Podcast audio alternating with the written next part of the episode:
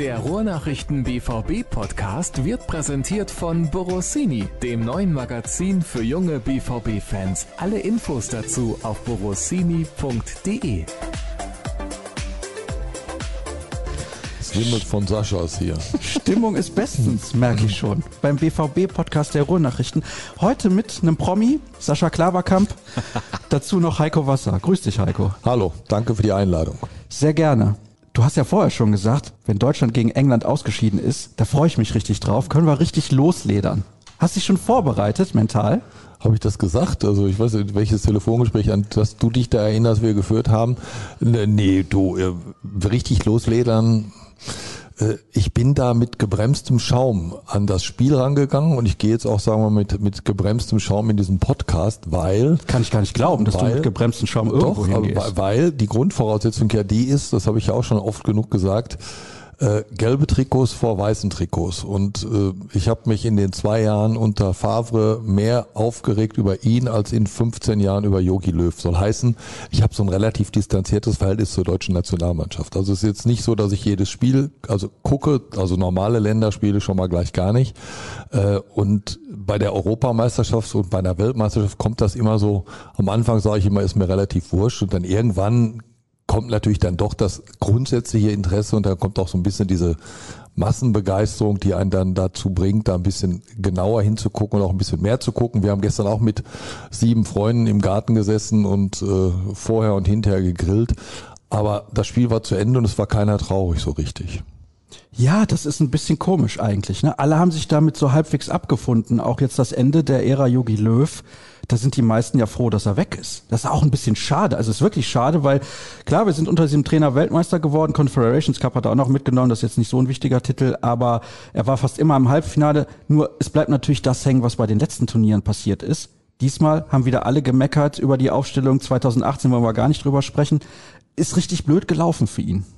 Ja, der Trend war natürlich absehbar. Deswegen glaube ich, war auch die Begeisterung äh, im Vorfeld dieser Europameisterschaft sehr gebremst und äh, Verhalten an vielen Stellen bei Menschen auch, die ich in meinem Freundes- oder Bekanntenkreis habe, die eigentlich sonst immer abgegangen sind bei großen Turnieren und äh, die Tage vorher schon kaum noch zu bremsen waren vor lauter Begeisterung und alle Sachen parat liegen hatten und große große Events, so wie bei dir im Garten, Heiko, äh, noch viel größer dann irgendwie auf die Beine gestellt haben. Nichts von dem war in diesem Sommer irgendwie zu spüren, ähm, was aber auch damit zu tun hatte, dass der Trend der Nationalmannschaft eben ähm, seit Jahren klar nach unten ging und dass äh, viele das, glaube ich, so empfinden, wie du es gerade dargestellt hast. Es ist gut, dass es jetzt zu Ende geht mit Jogi Löw. Wir hatten auch tolle Momente, klar, im Höhepunkt der äh, Weltmeisterschaft 2014, aber die letzten Jahre waren, ähm, sagen wir mal, freundlich Stagnation. Ist aber noch nett ausgedrückt. Ja, ich sag ja, freundlich. Ja, also ich finde, dass das teilweise halt schon, also ich will jetzt nicht an dieses 0 zu 6 gegen Spanien zurückerinnern und daran alles festmachen. Das war ein Spiel, da lief auch alles für Spanien und alles gegen Deutschland. Aber ja, Heiko, das, das ist schon ein bisschen, ist ein bisschen schade, weil Jogi Löw immerhin mit Deutschland halt Weltmeister geworden ist. Warum mögen wir den irgendwie aktuell gar nicht mehr, was den Trainer angeht? Ich spreche jetzt nicht vom Menschen Jogi Löw, da muss man ja immer differenzieren. Ja, weil er sich, glaube ich, in den letzten Jahren doch als sehr, sehr beratungsresistent und stur herausgestellt hat. Äh, er hat natürlich immer schon Dinge gemacht, die nicht jeder nachvollziehen konnte. Auch 2014, als wir Weltmeister geworden sind, gab es ganz viele Leute, die nicht verstanden haben, dass wir da mit dieser Rambock-Abwehr gespielt haben, mit, mit einer Ansammlung von, von Innenverteidigern letztendlich, inklusive Hövedes äh, wo ich heute noch nicht verstehe, dass der Weltmeister werden konnte, aber er ist Weltmeister geworden.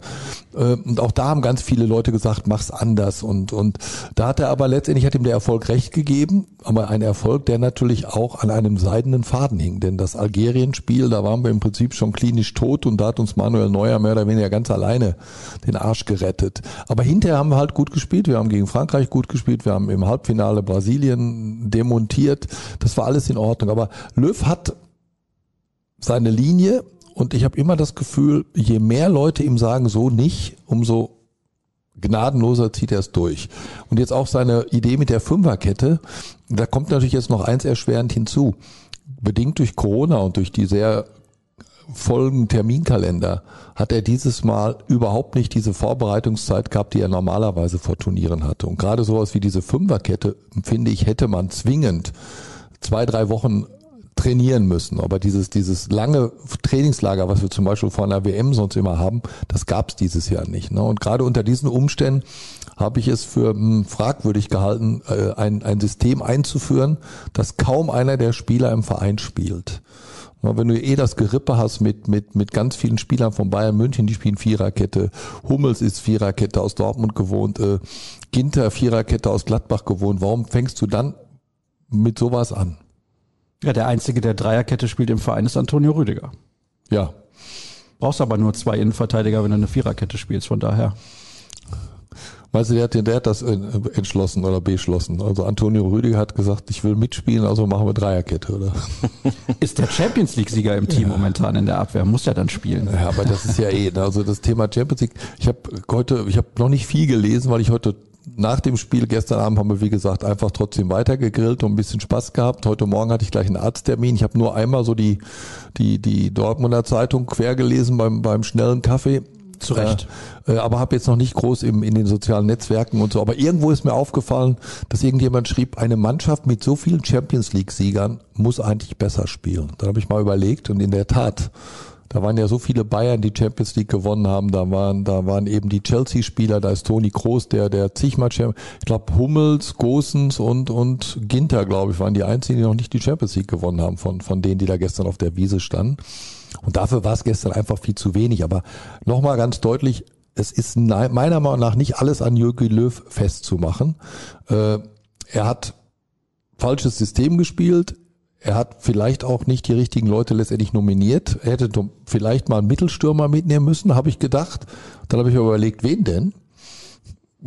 Dann ist mir keiner eingefallen. Es gibt in Deutschland, wir haben keinen mehr, wir haben keinen klassischen Neuner mehr.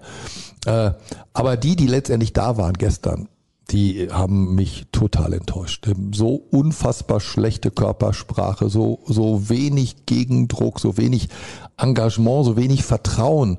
Äh, immer nur dieses kurzer Pass prallen lassen. Querpass prallen lassen. Wenn mal irgendwas über mehr als 20 Meter ging, war das irgend so ein Chip nach außen. Was passierte dann? Wieder zurück. Also es waren sieben oder acht Szenen. Wir sind ja nur in einem Podcast und können nicht an so einem Taktikbildschirm das zeigen. Aber es gab so viele Szenen, wo ein Spieler mit dem Rücken zur englischen Abwehr mit zwei, drei Meter Platz den Ball in den Fuß gespielt bekommt. Und anstatt sich dann zu drehen, Tempo aufzunehmen und den weiterzuleiten nach außen oder nach vorne, wird er wieder zurückgespielt. Und das war gestern grausam. Ja, und das, was du gerade skizzierst, das ähm, ist uns so präsent, was gestern Abend war. Aber wenn man mal auf das ganze Turnier guckt, war es im Grunde in jedem Spiel so, dass die deutsche Mannschaft noch nicht mal nah an ihrem äh, Limit war, am oberen Limit, näher vielleicht am unteren Limit auch teilweise. Du verlierst von vier Spielen, äh, oder andersrum formuliert, von vier Spielen gewinnst du nur eins gegen Portugal und selbst da brauchst du zwei Eigentore äh, der anderen Mannschaft, um das Spiel zu gewinnen. Gegen Ungarn stehst du eigentlich am Abgrund und duselst dich dann noch äh, weiter. Und wenn du da mal einen Strich drunter machst, dann musst du einfach sagen, auch mit dem Wissen, dass deine anderen Mannschaften aus der Gruppe auch ausgeschieden sind. Also da waren ja offenbar jetzt nicht die trotz der Namen Frankreich und Portugal nicht die Kracher dabei, die jetzt hier gerade das Turnier rocken, dann musst du einfach sagen, das war von der deutschen Mannschaft von Anfang bis jetzt zum bitteren Ende ähm, einfach kolossal zu wenig und nochmal, das hat sich über Monate angedeutet und da hat Jogi Löw es einfach laufen lassen, anstatt äh, die richtige Reaktion zu zeigen im Sinne von anderes System spielen, auch eine Mannschaft einspielen zu lassen. Im letzten Moment zum Beispiel erst Hummels und Müller zu holen, die dann ja gesetzt waren. Die Mannschaft konnte ja nicht eingespielt sein. Dann noch mit einem System zu verwirren, da bin ich absolut bei Heikos Meinung, ähm, das alles so als Gemengelage glaube ich, äh, erklärt ist, warum es längst nicht zu einer tollen Mannschaftsleistung und noch nicht mal bis ins Viertelfinale gereicht hat. Heiko hat gerade eben gesagt, gegen England jetzt gestern, da war wenig Tempo im Spiel bei der deutschen Mannschaft. England hat ja auch nicht so gut gespielt. Vielleicht sollten wir das auch noch mal kurz dazu erwähnen. Es war jetzt nicht eine herausragende ja. Leistung der englischen Mannschaft. Die war ja ähnlich mutlos teilweise. Ja, wenn wir jetzt nicht diesen patriotischen Reflex hätten, immer zur deutschen Mannschaft zu halten, müsste man sagen, ja, für uns hat's gereicht. Also diese einigermaßen einigermaßen Leistung der Engländer gestern hat genügt, um uns in die Schranken zu weisen, weil wir sie eben nicht vor Probleme gestellt haben. Also okay. diese englische Mannschaft, die wird immer hochgehandelt, vor jedem Turnier aufs Neue, weil man denkt, die Premier League ist so toll und da spielen die großen Stars, die alle ganz viel Geld verdienen. Aber wenn man sich mal anguckt, was die englische Nationalmannschaft äh, überhaupt gerissen hat in den letzten, von mir aus 50 Jahren, da sind wir schnell durch. Wir haben natürlich ein ähnliches Problem wie wir. Auch da spielen natürlich sehr viele ausländische Topstars auf entscheidenden Positionen und deshalb äh, haben die natürlich auch nicht auf jeder Position wirklich einen Weltklasse-Spieler. Aber ich glaube, in der, in der Grundbasis haben die im Moment mehr Talente in der Mannschaft als wir. Und Gestern hat natürlich Southgate hat natürlich nochmal uns den Respekt erwiesen, so ein bisschen äh, seine Taktik zu ändern, also auf Deutschland zu reagieren, auch ein bisschen, ein bisschen defensiver rangegangen.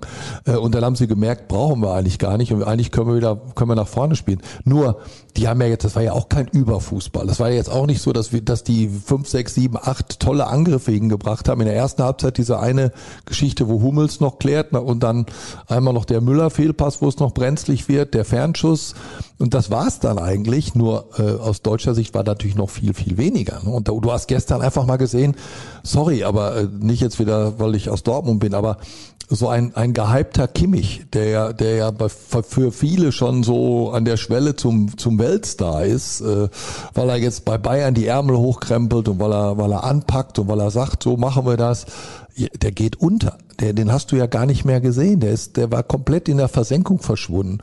Und, und diese ganzen Führungsspieler, auch Goretzka, äh, gegen Ungarn hat er uns gerettet mit, mit, mit dieser Energieleistung, mit diesem Schuss. Gestern hat er auch eine ähnliche Chance versemmelt und über, über Müller und, und äh, den, den tausendprozentigen, den er zum 1 zu 1 machen muss, äh, schweigen wir lieber hat er nicht mal aufs Tor gebracht. Also ja. da hat man aber auch gemerkt, ich glaube, weil Müller ist jetzt nicht der Allerschnellste im Vergleich zu einem Timo Werner oder so, den, den Löw da mit dabei hatte, der hatte irgendwie Angst, dass von hinten die Abwehrspieler kommen und hat dann mal eben von 20 Metern geschossen, anstatt einfach bis in den Strafraum zu gehen. War so mein Eindruck. Ja, also ich glaube, ähm, Thomas Müller, ähm, der kann es heute auch noch nicht fassen. Ich weiß nicht, ob der überhaupt eine Stunde schlafen konnte nach dem Spiel, weil der genau weiß, sowas ist natürlich ein Knackpunkt, womöglich für einen ganzen Turnierverlauf. Wenn du den reinmachst und dann vielleicht die Wende herbeiführen kannst, und das war ja eine, eine hundertprozentige, der konnte sich ja im Grunde die Ecke aussuchen. Und heute Morgen habe ich es auch ein paar Mal schon gelesen und ich glaube, das auch neun von zehn Mal haut er so ein Ding rein. Und dann in so einem wichtigen Moment geht's daneben. Das ist, ähm, ist natürlich auch, was dann ins Bild passt einer solchen Mannschaft. Ähm, aber ich glaube, äh, wo du gerade bei Dortmunder Sicht warst, Heiko, ähm, Marco Reus wird sich ja vermutlich äh, gestern Abend um kurz vor acht dabei ertappt haben, Boah, ich habe es richtig gemacht. Ich bin nicht mitgefahren. Ich habe mal lieber den Akku aufgeladen. Ja, das, der hat das habe ich vom ersten Tag an gesagt. Ich habe auch, ich habe auch äh, getwittert damals, als es klar war, er geht nicht zur Nationalmannschaft, dass ich Respekt habe vor der Entscheidung, weil auf so ein Turnier zu verzichten, dazu gehört immer auch, äh, ja, das musst du dir gut überlegen. Äh, aber er, er weiß, was sein Körper mitmacht. Er hat wirklich eine sehr, sehr gute Rückrunde gespielt in Dortmund und möchte sicherlich auch im nächsten, in der nächsten Saison vielleicht mal eine gute Hin- und eine gute Rückrunde spielen.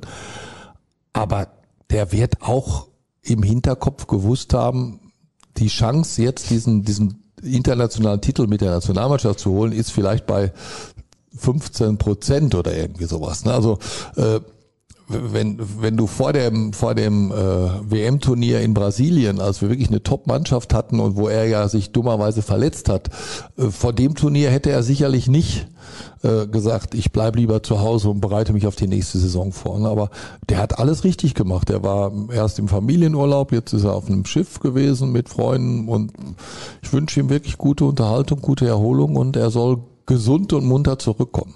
Absolut.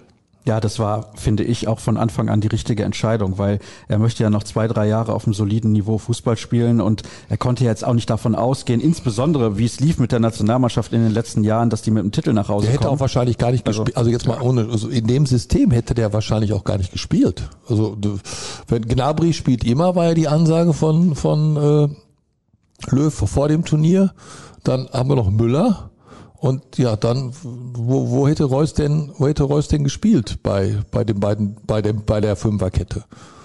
Ja, und dann ne, mal seine Saison beim BVB zuletzt rekapituliert.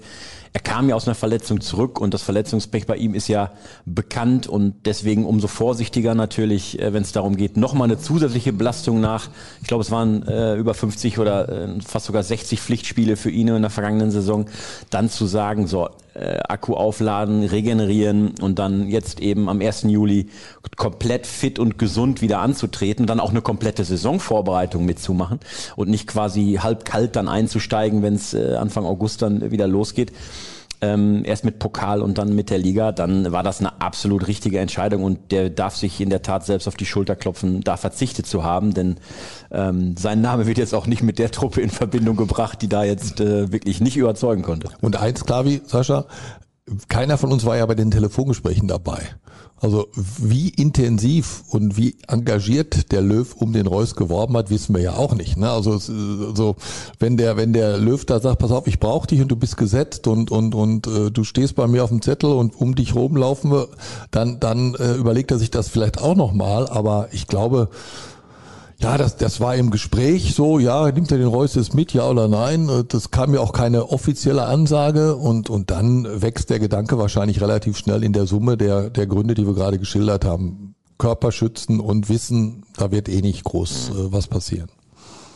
Also, wie gesagt, ich bin der Meinung, dass das von Anfang an die richtige Entscheidung war und er wurde ja auch dann halt leider ein bisschen in Verbindung gebracht mit diesem Vorrunden aus bei der Weltmeisterschaft 2018 in Russland, wo alle vorher gesagt haben, das kann endlich das Turnier von Marco Reus werden und dann fliegen sie halt sofort raus. Also ist für ihn richtig blöd gelaufen. Ich glaube, deswegen insbesondere nochmal, das kann man richtig untermauern, gute Entscheidung gewesen von Marco Reus und Müssen wir uns damit abfinden, in Anführungsstrichen, ich weiß gar nicht, ob man es so formulieren kann, dass die Nationalmannschaftskarriere von Marco Reus jetzt beendet ist? Ja, ich glaube schon. Also wenn es jetzt für Hansi Flick darum geht, wirklich was Neues aufzubauen, dann ähm, bei aller Qualität von Marco Reus und auch von dem Mats Hummels und dem Thomas Müller, dann musst du jetzt auch als neuer Bundestrainer den Mut haben, wirklich eine neue Mannschaft ähm, aufzugleisen, das, was Jogi Löw nicht gelungen ist. Er wollte das auch, aber es ist ihm nicht gelungen. Manchmal liegt es auch an den Spielern, die nicht da sind. Du hast gerade selbst gesagt, Heiko, bei England war deutlich mehr Talent im Kader als bei uns. Ähm, aber das muss jetzt kommen von Hansi Flick. Und ähm, ich glaube, du brauchst natürlich noch ein paar Führungsspieler im Kader, aber du musst, wie gesagt, den Mut auch haben, jetzt einen neuen Weg zu gehen und neuen Jungs eine Chance zu geben, mit Blick darauf, dass du sagen kannst, ich habe ja jetzt nur durch die verschobene EM etwas mehr als ein Jahr, nicht ganz anderthalb Jahre, bis die WM ansteht in Katar. Ähm, und bis dahin musst du eine, eine wettbewerbsfähige Truppe auf dem Platz haben, weil da wird es das erste Mal auch für Hansi Flick dann eben ernst. Aber wer sind die Führungsspieler jetzt? Also zum Beispiel für mich Ilkay Gündogan, den ich hier geliebt habe, der bei Manchester City überragend spielt. Der hat sensationell dem, in dieser Saison ich hab, bei City Ich habe von dem nicht einen einzigen Pass, einen einzigen, ich nenne das immer Gündogan-Pässe, also diese, diese hart 20 Meter nach vorne in die, in die Schnittstellen gesehen. Von Groß erwarte ich das nicht, weil der, der, der ist für mich eh bei vielen völlig überschätzt. Das ist für mich auch so ein, so ein Witzel. 97 Prozent Passquote, aber davon gehen halt äh, 96 Prozent zur Seite oder sind über nur 10 Meter. Groß macht mir auch viel zu viele kleine Chips, so 20 Meter nach da, 10 Meter nach da. Aber von, von Ilkay hätte ich mehr, mehr in die Spitze erwartet. Für mich einer der geilsten Pässe in dieser EM und eins der besten Tore war, war das Schweizer 3 zu 3, wo der Chaka dem, dem Gavanovic, Gavanovic heißt der ja, Gavanovic, glaube ich, ja. Den da wirklich reinlegt und solche Dinge das habe ich vermisst. Und das war das und das, was ich vorhin schon mal gesagt habe, dieses, dass keiner den Mut hat, mal einen Ball anzunehmen, sich zu drehen, weiterzuleiten. Auch beim Ungarn-Spiel. Ginter hätte bestimmt sechs oder sieben Mal rechts auch mal bis zur Grundlinie gehen können.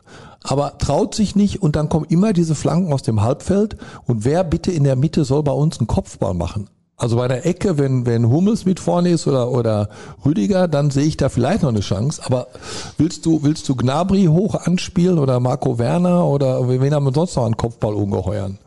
Und, meine so, und, und Ecken, die Leroy Sané schießt, die, die, da kommt selbst Nowitzki nicht dran. ich habe da, ich hab da übrigens einen lustigen Beitrag gelesen vom Postillon, dass im, im griechischen Mittelmeer ja. wurde der Ball gefunden, den Leroy Sané bei der Ecke damals in den Himmel geschossen hat. Ja, ja. Das fand ich sehr amüsant. Direkt, aber, direkt ja. neben den beiden Bällen von, von dem Elfmeterschießen von Bayern München damals, als der Lahm und als die alle ausgerutscht Lahm sind. und Schweini ausgerutscht sind. Ja, aber vielleicht finden wir bei Erling Haaland noch eine deutsche Oma und können den Rückweg noch aus Norwegen abziehen. Ah. Sondergesuch bei der FIFA, wer weiß. Ja, aber wer weiß, wie er dann auch für die Nationalmannschaft spielen würde. Das ist ja auch immer das Problem, hast du gerade mit Gündogan angesprochen, Heiko bei ja. City wirklich sensationell, spielt aber auch da ein bisschen offensiver, als er in der Nationalmannschaft gespielt hat. Ja, und hat natürlich bei der Nationalmannschaft immer dieses du bist der Adjutant von Toni Kroos. Also so so so, so habe ich, so das, ne? so hab ich das immer verstanden. Ne? So so immer so ein bisschen gehemmt, so ein bisschen so der der der, der Aushilfsmittelfeldspieler. Äh, das ist ein Unterschied. Also Kopf ist ja beim modernen Fußball eine extrem wichtige Sache. Und wenn du, wenn du, wenn du das Selbstvertrauen hast und hast den Flow, dann, dann geht's voran. Aber wenn du, das ist aber nicht die Automatismusgeschichte. Ne? Also guck mal, Gosens, den haben wir alle nach dem Portugal-Spiel gefeiert. Der war gegen, gegen Ungarn, wusste ich gar nicht, ob der mitspielt. Ne? Das ist, äh, eine ganz, das war eine, das war so eine ganz, ganz komische EM-Vorrunde und äh, leider Gottes hat jetzt eben das Achtelfinale das genau fortgesetzt. Ich glaube, du hast gute, gute Leute jetzt schon im Kader und du wirst jetzt auch nicht äh, 25 neue Spieler plötzlich nominieren, nur weil da ein neuer Bundestrainer kommt. Aber Gündogan, haben wir gerade drüber gesprochen, auch einer wie Goretzka. Du hast ja zwischendurch auch gesehen, dass der das kann und dass der auch eine Leaderrolle einnehmen kann. Aber die Frage ist auch da, genau über Gündogan, wo setzt du ihn ein und mit welchen ähm, Aufgaben schickst du ihn denn auf den Rasen? Und ähm, der Flick hat es ja bei den Bayern bewiesen, dass er ähm, eben sieht, welches Spielermaterial habe ich und wie hole ich das Maximum daraus. Und das muss einfach unsere Hoffnung sein, dass mit Blick auf die Perspektive der Nationalmannschaft, dass Flick das dann eben auch beim DFB gelingt. Weil eigentlich hast du ja äh, die freie Auswahl als Bundestrainer. Du kannst ja aus äh, 100 möglichen Topspielern wählen auf, auf richtig gutem Niveau. Also da dann eine Mischung zu finden, die funktioniert, das traue ich Flick zu. Und du hast die U21, die gerade den Titel geholt hat, wo auch ein paar wirklich gute Jungs nachkommen, aber die natürlich auch mehr von der mannschaftlichen Geschlossenheit gelebt haben, als dass da jetzt der überragende Einzelspieler gewesen wäre, wo du gleich sagst, der muss aber jetzt dazu Nationalmannschaft spielen. Aber dann kommen ja noch so Leute wie Wertz und so, die, die kommen ja dann auch noch. Ne? Also an Talenten mangelt es, glaube ich, im deutschen Fußball nicht. Nee, aber was es, woran es, glaube ich, mangelt, ist an, an, an Herz und an Wille und an Glaube. Das ist mir, das ist jetzt, ich glaube, wir zahlen jetzt so langsam den Preis, den wir auch in der Bundesliga, den jeder Verein in der Bundesliga schon bezahlt hat mit ein, zwei Einzelschicksalen. Weil, glaube ich, jeder Verein in der Bundesliga hat ein oder zwei so, so Typen dabei, die sich vom, vom Geld und von allem den Kopf haben verdrehen lassen und für die die Goldsteaks und die, die, die, äh, die Privatflieger und der ganze Kram wichtiger sind. Äh, äh, und da wird es aber immer dadurch kompensiert, dass halt jeder Verein ja auch ein paar hat, die, die, die wieder gerade rücken. In der Nationalmannschaft hast du vielleicht teilweise schon ein paar zu viele von denen, die die jetzt schon denken, sie sind die allergrößten. Ne? Also die, das Selbstvertrauen einiger Spieler ist für meinen Geschmack so bei, von der Präsentation her einfach zu groß. Also mal abgesehen davon, dass Menschen, die, die sich selbst in einer Jubelpose, die ein bisschen an, an eine Jesus-Statue erinnert, auf den Rücken tätowieren, da habe ich so und so meine Probleme mit. Ne? Also da, du bist auf dem Rücken tätowiert, Heiko, wusste ich ja, gar nicht. Ich, hatte eher an, an, an äh, den Eckenkünstler gedacht. Ne? Also solche Dinge das ist, ich glaube, wir hatten in dieser, war in dieser Mannschaft so ein richtiges, Verzeihung, Arschloch. War da so einer, vor dem der Gegner Angst hat, so einer, der was mitreißt, der die, weißt du, so ein, äh, das hatten wir nicht. Eigentlich kann das ein Kimmich sein, aber er hat es nicht abgerufen in der Nationalmannschaft. Also im Bayern-Trikot ist er das häufiger. Der genau, vor dem die Gegner Schiss haben, weil er eben dir den Eindruck vermittelt, ich beiß dich gleich. Mhm. Ähm, aber ich wollte nochmal auf das zu sprechen kommen, was du gerade gesagt hast. Ähm, ich habe kürzlich mal mit ein, zwei Altmeistern von Borussia Dortmund gesprochen. Nach dem Motto, welchen Eindruck habt ihr denn so von der aktuellen Spielergeneration, von der wir ja viele gerade auch im DFB-Kader gesehen haben? Und zum Beispiel Jürgen Kohler, der dann sagt, guck dir die Jungs mal an, die ab 13, 14 in diesen Nachwuchsleistungszentren ähm, exzellent ausgebildet werden. Fußballerisch, taktisch, sagt er, haben die alle mehr drauf, schon im jungen Alter, als wir es früher jemals hatten. Aber was denen fehlt, ist eben Gier, Biss, wirklich ans Limit gehen, die Lust, sich zu quälen. Das fehlt vielen Talenten heute. Und wenn du nämlich dann in die Momente kommst, wo es mit Hackespitze, dem schönen Spiel nicht mehr funktioniert, dann kommst du eben an deine Grenzen. Und wenn du davon zu viele in der Mannschaft hast, die eben dieses, diese, diese Grundtugend des, des wirklichen Kämpfens nicht mehr drauf haben, nicht mehr abrufen können, dann hast du ein Problem. Ähm, und da glaube ich, äh, hat er, ähm, ja, ist, ist dann ganz nah an der Wahrheit, weil ähm, es ist ja wirklich so. Also guck dir die alten Helden, die wir immer noch als Fußballgötter verehren, an. Ähm, die haben dann dazwischen gehauen, wenn es nicht lief und sind mit der Brechstange rangegangen. Das wissen die heute gar nicht mehr, was eine Brechstange ist, sondern echtes Aufbäumen. Ja, und die sind alle, die sind alle schon viel zu früh Millionäre. Das darfst du nicht vergessen. Die haben alle schon, Ja. du hast ja gerade 13, 14 gesagt, wenn das losgeht mit den Leistungszentren, dann haben die aber alle schon einen Berater. Und dann haben die alle schon einen Berater, der ihnen schon die ersten drei, vier wirklich guten Jahre beschert, wo es schon mal, dann kommt schon der erste Wechsel, dann gibt's schon mal richtig Asche. Früher musstest du wahrscheinlich auch um, um wirklich finanziell nach ganz oben kommen, auch wirklich ein gestandener Nationalspieler sein. Jetzt kommen Leute, die, die ein paar Millionen im Jahr verdienen, äh, zu ihrem ersten Länderspiel äh, und gucken erstmal despektierlich auf diesen VW-Bus, mit dem sie da zum Hotel gefahren werden, weil sie eigentlich ganz andere Autos gewohnt sind. Also überspitzt gesagt. Ist interessant deswegen auch, weil ich, ja, also ich habe das gleiche Gefühl wie ihr, das mal vorab, aber ich finde auch, dass früher war es so, um Nationalspieler überhaupt zu werden, musstest du mal drei, vier Jahre in der Genau, Bundesliga gezeigt genau. haben, was du drauf hast. Richtig. Wenn man sich mal den WM-Kader von 1990 anguckt, das sind ja alles schon Spieler gewesen, Mitte, Ende 20, Anfang 30, Augenthaler oder sowas. Ein Bodo Ilgner, der damals, ich glaube, 24 war und der jüngste WM-Torhüter aller Zeiten zum damaligen Zeitpunkt, also der Weltmeister geworden ist dann auch mit 24. Und ein Andreas Möller, der in dem Kader war, das war eine Ausnahme. Also da waren eigentlich nur gestandene Spieler mit dabei. Und heute guckst du dir den Kader an, beziehungsweise zwischendurch mal Nominierung. Also nichts gegen so einen hochtalentierten Florian Wirtz, ist ein toller Kicker, gar keine Frage. Aber muss der jetzt schon Nationalmannschaft spielen? Der kann auch mit 20 auch Nationalmannschaft spielen oder 21 oder 22. Ja, oder, oder ein Musiala. Wobei ich da auch sage, wenn der nicht bei Bayern spielen würde, wäre der auch nicht mitgenommen worden. Also wenn, wenn das, das gleiche Talent jetzt in, in Leverkusen oder, oder Gladbach oder Dortmund gespielt hätte, dann hätten sie dem gesagt, warte noch ein bisschen. Ne? Also, weil, du siehst ja, Wirtz ist nicht dabei, Musiala wird mitgenommen. Ne? Also es ist so, wobei auch das ist ja in den letzten Jahren, ich sag mal, so, ein, so eine Art, äh, ja, du musstest eigentlich bei jeder Nominierung, das seit seit seit Odonkor wird eigentlich bei jedem Kader immer so ein, ein, ein Überraschungsgast erwartet von den Trainern. Also so einen musst du als musst du aus der Kiste ziehen, mit dem keiner gerechnet hat. So das das scheint sich irgendwie so eingebürgert zu haben. Ne? So so einmal ein einen jungen Hoffnungsträger, damit ich damit ich zeige, ich bin auch innovativ und kreativ und und trau mich was. Wäre schön gewesen, wenn er sich gestern direkt nach dem Rückstand was getraut hätte. Ja, den und dann wechselt er ein paar. Minuten vor Ende Emre Can ein. Ja, also da hätte ich ausrasten können. Das, das, das versteht Ja, auch. das war, das war letztlich wirklich Alibi. Das muss man sagen. Also du musst natürlich direkt reagieren. Du musst auch vorher schon reagieren, wenn du siehst, ähm, es läuft hier auf, ähm, wer macht den ersten Fehler und wer traut sich, äh, wer traut sich mehr zu ähm, und der wird am Ende womöglich belohnt zu. Und das ähm, hat er verpasst. Da hat das laufen lassen und ähm, ist am Ende bestraft worden. Und wenn du dann irgendwie kurz vor Schluss ähm, so einen Musiala dann einwechselst, was soll der Junge denn, äh, soll der Junge denn in ein paar Sekunden drehen? Das macht ja keinen Sinn. Jetzt haben wir über Führungskräfte gesprochen und über Hoffnungsträger. Ist denn Mats Hummels noch ein Hoffnungsträger für die Nationalmannschaft, zumindest für die WM im nächsten Jahr? Das muss er selbst entscheiden, finde ich, ob er sich da ähm, noch voll einbringen kann ähm, und will. Das ist ja auch so, dass ähm, Mats Hummels sicherlich seine Ruhepausen brauchen wird, weil eine Saison mit Borussia Dortmund, die jetzt ansteht und die, das hoffen wir ja alle, ähm, hoffentlich in allen Wettbewerben dann weit führt, die wird auch Mats Hummels entsprechend belasten. Und ähm, wenn du dann das nächste große Turnier in den Knochen hast äh, im Winter anstelle von Regeneration, ähm, das macht mit dann 33 oder so auch vor deinem Körper äh, nicht halt, auch wenn er natürlich längst nicht so verletzungsanfällig bislang ist wie Marco Reus, aber muss sich auch nicht herausfordern.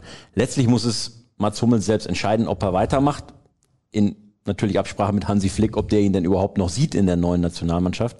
Aber Heiko hat es eben auch gesagt, trotzdem brauchen wir ein paar, paar Führungsspieler und ähm, ich traue es dann zumindest Hummels als einem der wenigen zu, der Älteren zu, dann Führungsspieler einer neuen Nationalmannschaft sein zu können. Sehe ich auch so. Also, Quintessenz, Hummels ja oder nein bei der WM 2022? Ich bin mir noch nicht ganz sicher, wie ich eure Aussagen Ja, also interpretieren äh, soll. äh, doch, doch sicher. Ich habe den klar wieso verstanden, dass wenn der Hummels sagen würde, ich mach's noch, dass er den dann auch in der Nationalmannschaft sieht und das würde ich genauso unterschreiben, weil äh, er wird nicht mehr schneller werden, aber wir haben ja gesehen, alleine die Grätsche gestern.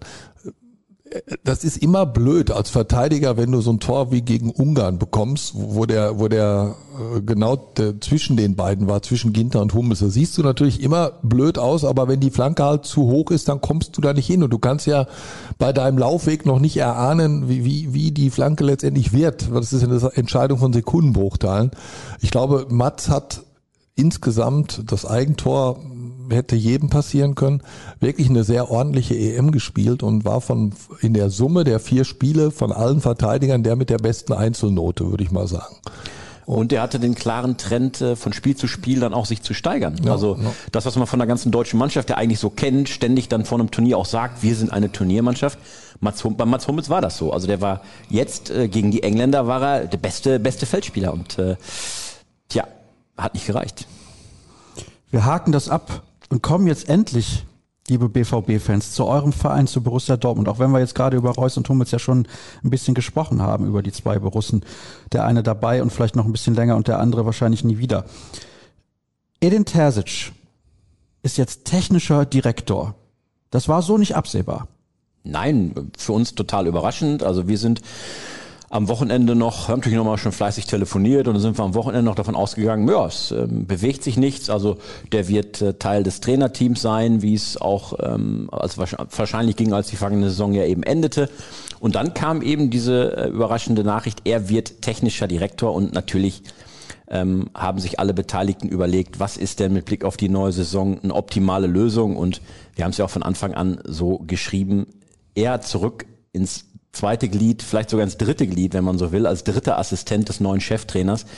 Das hätte nicht ohne Reibung funktioniert und hätte natürlich auch eine ähm, pikante Konstellation zutage gefördert. Äh, sobald die erste sportliche Krise da ist, sobald eine Niederlage da ist, heißt es, ach komm, feuert doch den Rose, ihr habt doch den Terzic an Bord, der kann es doch viel besser.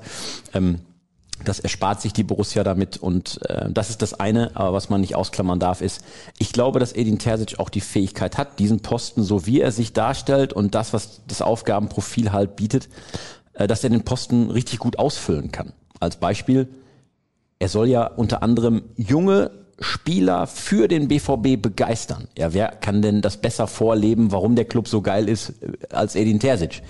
Ähm, der mit der BVB-DNA, der Angebote aus der Bundesliga und aus der Premier League absagt, damit er beim BVB irgendwie bleiben kann.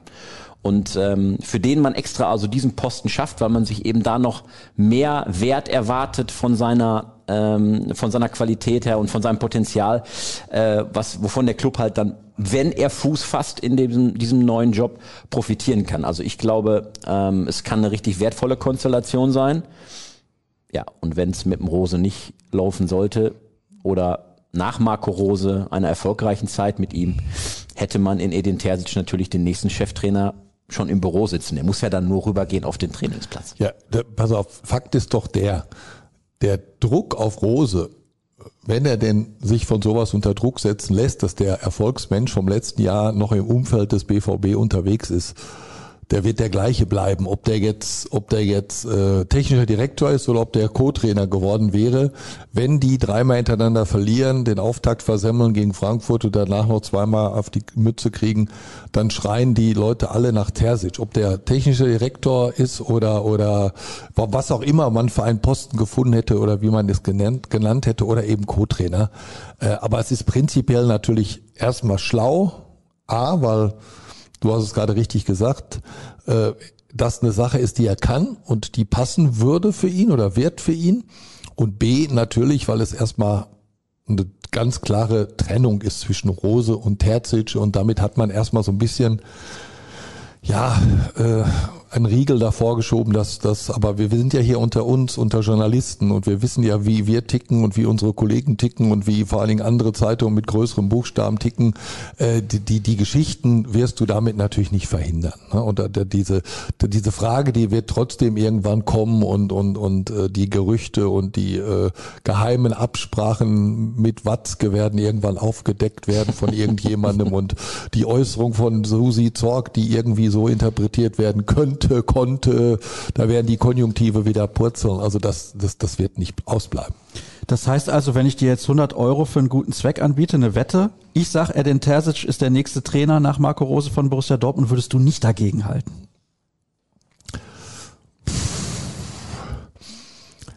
Äh, wie lange bleibt er? Warte mal. Nein, ich glaube, also erstmal, ich bin relativ überzeugt davon, dass Marco Rose funktionieren wird. Das ist das Erste. Ja, der wird ja nicht für immer Borussia Dortmunds Trainer bleiben. Das ist ja nochmal logisch. Also Nein. irgendwann, sagen wir mal, das funktioniert fünf Jahre, was eine lange Zeit wäre im Fußball. Sagen wir mal, es funktioniert fünf Jahre. Dann kommt doch danach Edin Terzic. Da kannst du mir doch nichts erzählen. Ja, die Wahrscheinlichkeit halte ich für groß, das stimmt. Ähm, aber auch in der Zeit Wenn kann der so viel lange technischer passieren. Direktor bleibt, wenn er nicht zwischendurch Genau. woanders hingeht Ja. und da Erfolg hat, das darfst du ja auch nicht vergessen. Ne? Deshalb habe ich gerade auch so lange überlegt, ne? was ist, was ist, äh, wenn das jetzt zwei Jahre mit Rose gut geht und nach zwei Jahren hat äh, Edin Terzic aber ein Angebot von von einem guten Bundesliga-Verein, äh, dann geht er vielleicht doch irgendwann weg. Der tut ja jetzt aber auch mit diesem Sprung auf den Posten des technischen Direktors wirklich alles, um bei Borussia Dortmund zu bleiben. Der will Borusse bleiben. Ja, aber es ist jetzt nicht so ein, äh, das stimmt, aber es ist nicht so ein Frühstücksdirektorposten wie früher für Ottmar Hitzfeld, als Niebaum den da abschieben wollte. Aber äh, es ist ja ein wirklicher Job, in dem, in dem ein, ein wichtiger, wertvoller Kern steckt für die Entwicklung äh, rund ums Profiteam. Und wie wertvoll Edin Terzic's Expertise eingeschätzt wird, das sieht man eben auch an der Tatsache, dass Terzic ab sofort zu dieser berühmten Elefantenrunde gehört, die sich dann regelmäßig trifft, um strategische Dinge beim BVB zu besprechen. Heißt mit Watzke, Zorc, Kehl, Matthias Sammer als externen Berater und jetzt Edin Terzic. Der sitzt dann immer mit an diesem Elefantentisch, Marco Rose nicht, der nur ab und zu. Aber Terzic immer. Also er wird eine wertvolle Kraft und deutlich wertvoller als als dritter Assistent von Marco Rose auf jeden Fall. Und, und nächstes Jahr dann, wenn dann der Wechsel zwischen Kehl und Zorg ist, dann vielleicht sogar noch mehr, dann wird er vielleicht auch noch wieder ein paar Aufgaben übernehmen, die, die jetzt Basti noch hat. Das weiß man auch noch nicht so ganz genau. Ne? Ja, oder also, mehr noch in die Kaderplanung involviert Zum sein Beispiel. und mehr Entscheidungsgewalt. Also er plant auf jeden Fall langfristig Dortmund, weil äh, er wohnt schräg gegenüber von meinem besten Freund und das Haus wird gerade gestrichen und renoviert. Also das, das ist das und äh, Rose wird auch heimisch werden. Da kann ich dir auch, könnte ich euch jetzt auch schon sagen, wo der demnächst wohnt. Gar nicht so weit weg von mir. Also ne, was das angeht, sind Wohnst alle so einer Nobelgegend, sind die sind Heiko? die sind die gut aufgestellt. Nein, die wollen, die wollen alle in der Nähe von Heiko wohnen. die wollen alle in der Nähe von uns wohnen. Ja, wollen also das mit dem Ahlenberg war früher mal, dass da alle wohnen wollten. Ne? Du hast direkt am Phoenixsee gebaut. ne? Das sind deine Häuser Das alle. fehlt mir auch noch. Das, das fehlt mir auch noch. Kann ich auch gleich in eine Shisha Das war jetzt immer ein guter. Versuch, äh, durch die Hintertür zu erfragen, wo der Rose hinzieht. Wahrscheinlich schlecht. Ich, ich tue alles, um irgendwie hier dabei zu bleiben. Ja, der Podcast, der muss ja auch in den nächsten Jahren noch auf hohem Niveau fortgesetzt Ja, werden. Also Spannung ist alles. Wir könnten den, Zuh den Zuhörern ja mal sagen, von wo du immer anreist. Dann fragen die sich natürlich auch so einiges. Ich fahre da sozusagen immer vorbei. Ach so. Also es ist auf dem Weg von Solingen nach Dortmund kann Kommst- ich quasi kommst du auch auf durch den Dortmunder Süden, das ist- ja, ist richtig. Wie auf dem Weg von Solingen nach Dortmund kannst du auf dem Phoenix. Wie, wie fährst du denn? Du fährst Nein, ja noch schlechter als der, als der türkische Taxifahrer, der mich letztens vom Hauptbahnhof abgeholt hat. Um vom Hauptbahnhof zu den RN zu fahren, oder was? Nein, um, äh, um in die Gegend von Roses neuem Haus zu fahren. Okay, alles klar. Also, halten wir fest, gute Nummer von Edin Terzic. Wir trauen ihm zu, dass er da einen richtig guten Job macht. Und übrigens, Misslintat, den haben ja viele gefordert und haben gesagt, ah, das wäre super, wenn der zum BVB zurückkommt und vielleicht dann ab 2022, aber verträgt sich das mit Kehl? Hm, wissen wir nicht genau. Das ist ja jetzt auch dann im Prinzip erledigt dadurch. Das ist vom Tisch. Aber das war es eigentlich auch vorher schon, weil klar war, das sind zwei Alpha-Tiere und ein Misslintat unter einem Kehl, das würde er nicht machen und umgedreht auch nicht, ein Kehl unter einem Misslintat und auf Augenhöhe, da muss schon einer das Sagen haben, das hätte auch nicht funktioniert. Also durch dieses klare, ähm, durch diese klare Vertragsgeschichte, äh, Kehl wird neuer Sportdirektor und der baut sich jetzt sein äh, Team quasi auf und da ist ja dann Terzic einer schon der ersten Bausteine. Ist klar, wie die Hierarchie geordnet wird und ähm, ganz ehrlich, der Misslintat macht ja auch beim VfB Stuttgart äh, weiterhin einen riesigen Job. Ich habe jetzt heute irgendwie gelesen, der hat seitdem er da ist, denen einen Transferüberschuss von über 80 Millionen eingebracht und die performen in der ersten Liga mittlerweile richtig gut. Also Hut ab vor Sven Misslintat. Ja, und der hat ja jetzt noch gar keinen von den Top-Leuten verkauft. Das sind ja noch ein paar. Ja, Gonzales geht zur Fiorentina, glaube ich, für 25 aber, Millionen aber das oder ist auch noch nicht fix. Ne? Also es ist also deshalb, wenn da so zwei oder drei von denen, wo alle hinterher sind, noch gehen, wird's noch ein bisschen. Dann wird's mehr. noch besser, ja. Aber es ist grundsätzlich gut und das ist ja, dürfen wir auch nicht vergessen, bevor wir gleich sicherlich auch über die sportliche Zukunft bei Borussia reden, äh, dass der Verein sich auch in dieser Breite aufstellt, was, was äh, die Organisation und die Funktionäre angeht.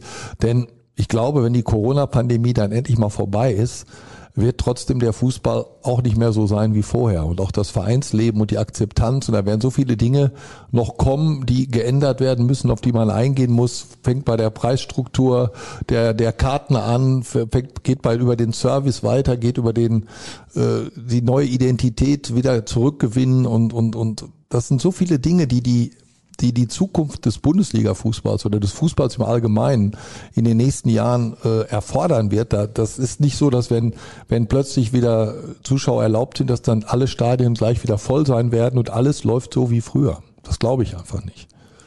Ja, wäre schön, und, wenn das so äh, wäre. Ja, aber das wäre schön. Ich glaube, klar, der BVB wird weiterhin einen riesen Zuspruch haben und so, aber ich glaube auch, Corona ähm, hat hat und wird diesen Fußball entsprechend verändern. Man sieht ja auch, wie er den Transfermarkt beeinflusst, wie er alles ähm, an, an in Anführungsstrichen Profifußballordnung durcheinandergewirbelt hat binnen kürzester Zeit. Also da gab es ja Clubs, die haben nach drei Wochen schon SOS gefunkt und da ging nichts mehr. Ähm, und da muss sich einfach einiges verändern ähm, und das äh, ist auch eine Herausforderung, die Borussia Dortmund bevorsteht und da eben gut aufgestellt zu sein und mit Kontinuität aufgestellt zu sein, weil man weiß, die sind alle, ob ein Watzke, ob ein Terzic, ob ein Kehl, alle bis 20, 2025 an Bord, dann ist das schon eine wichtige und wertvolle äh, Geschichte. Wir nehmen die Hörer mal mit rein. Da geht's jetzt auch nochmal bei der ersten Frage ein bisschen um die Nationalmannschaft, hat aber auch eigentlich mit Borussia Dortmund und der Bundesliga zu tun, ist relativ interessant.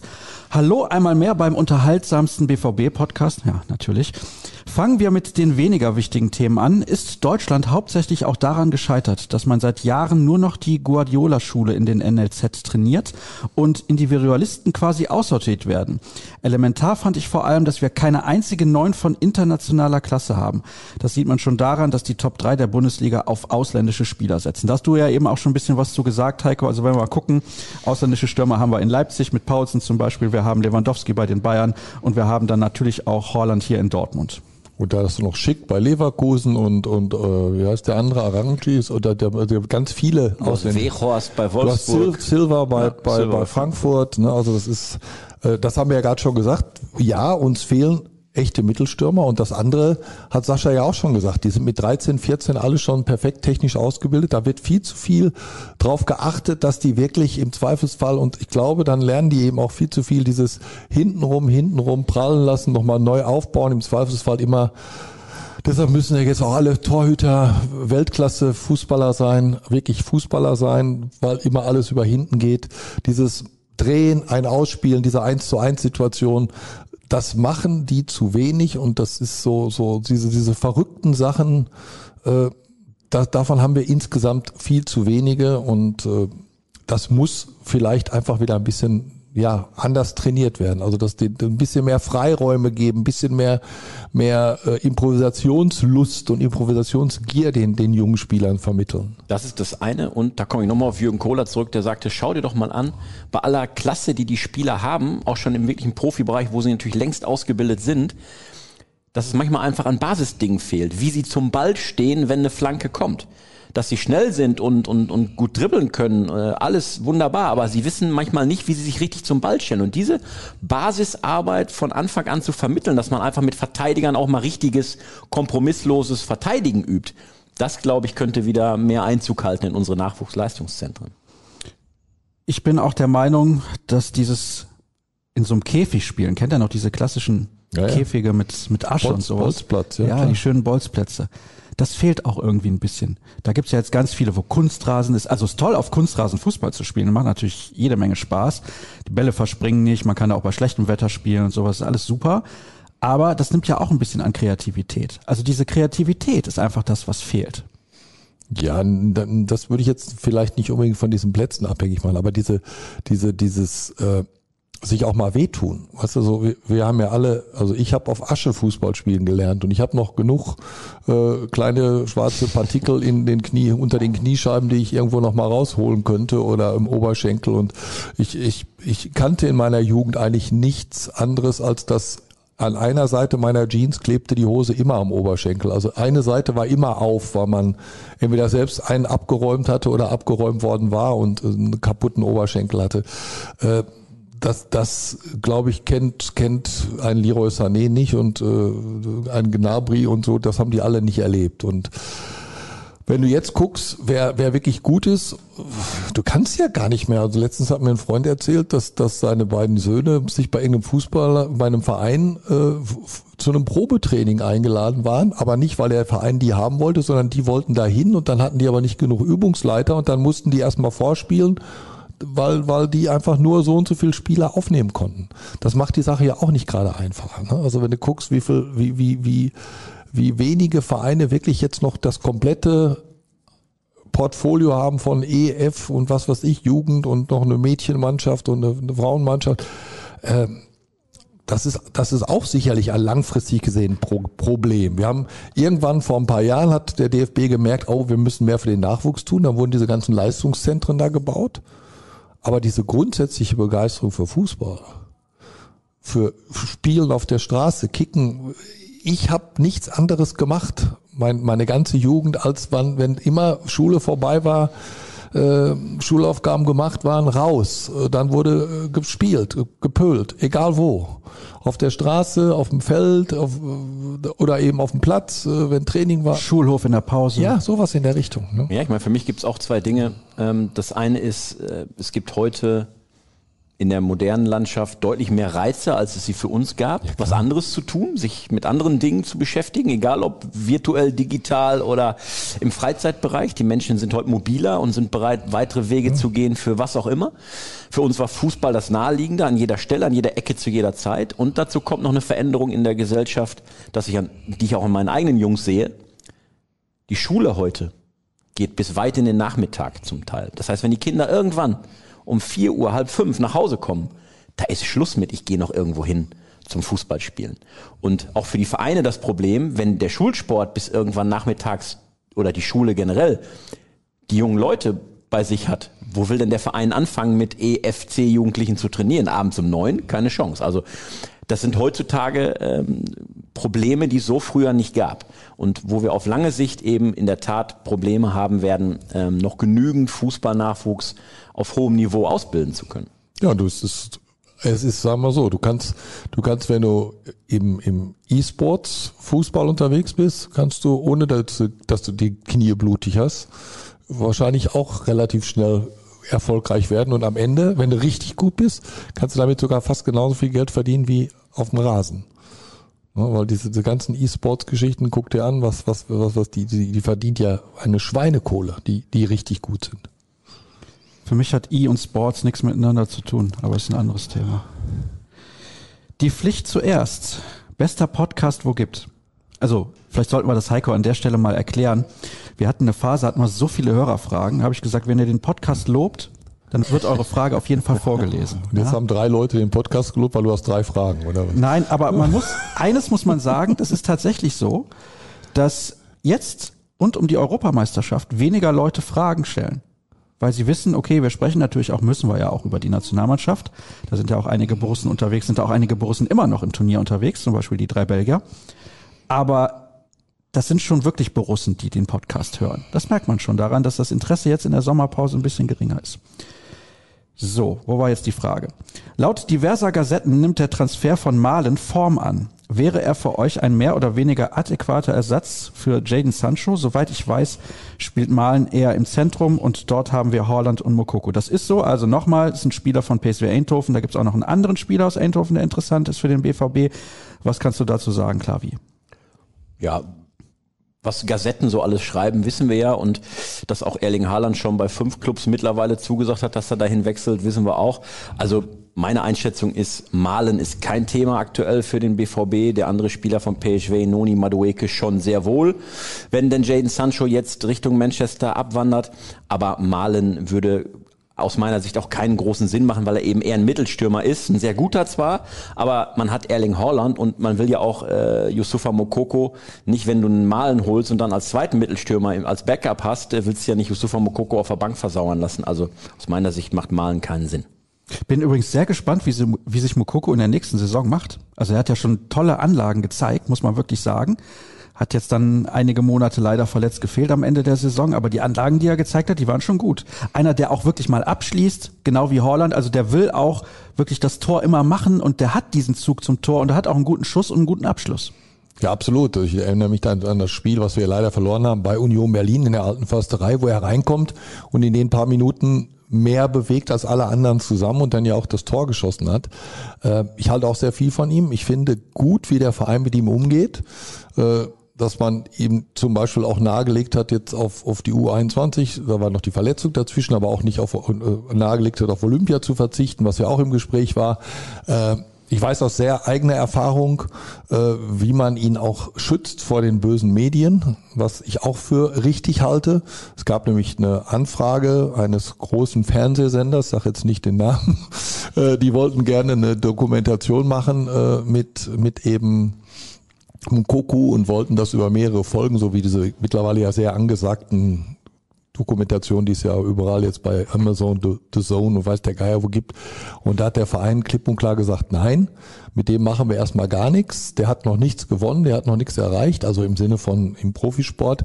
Der soll in Ruhe reifen und dem werden wir jetzt nicht schon die, den, den Kopf verdrehen, indem wir den jetzt gleich schon noch höher heben, als er eh schon ist. Und das finde ich im wirklich sehr vernünftig aus Vereinssicht. Ne?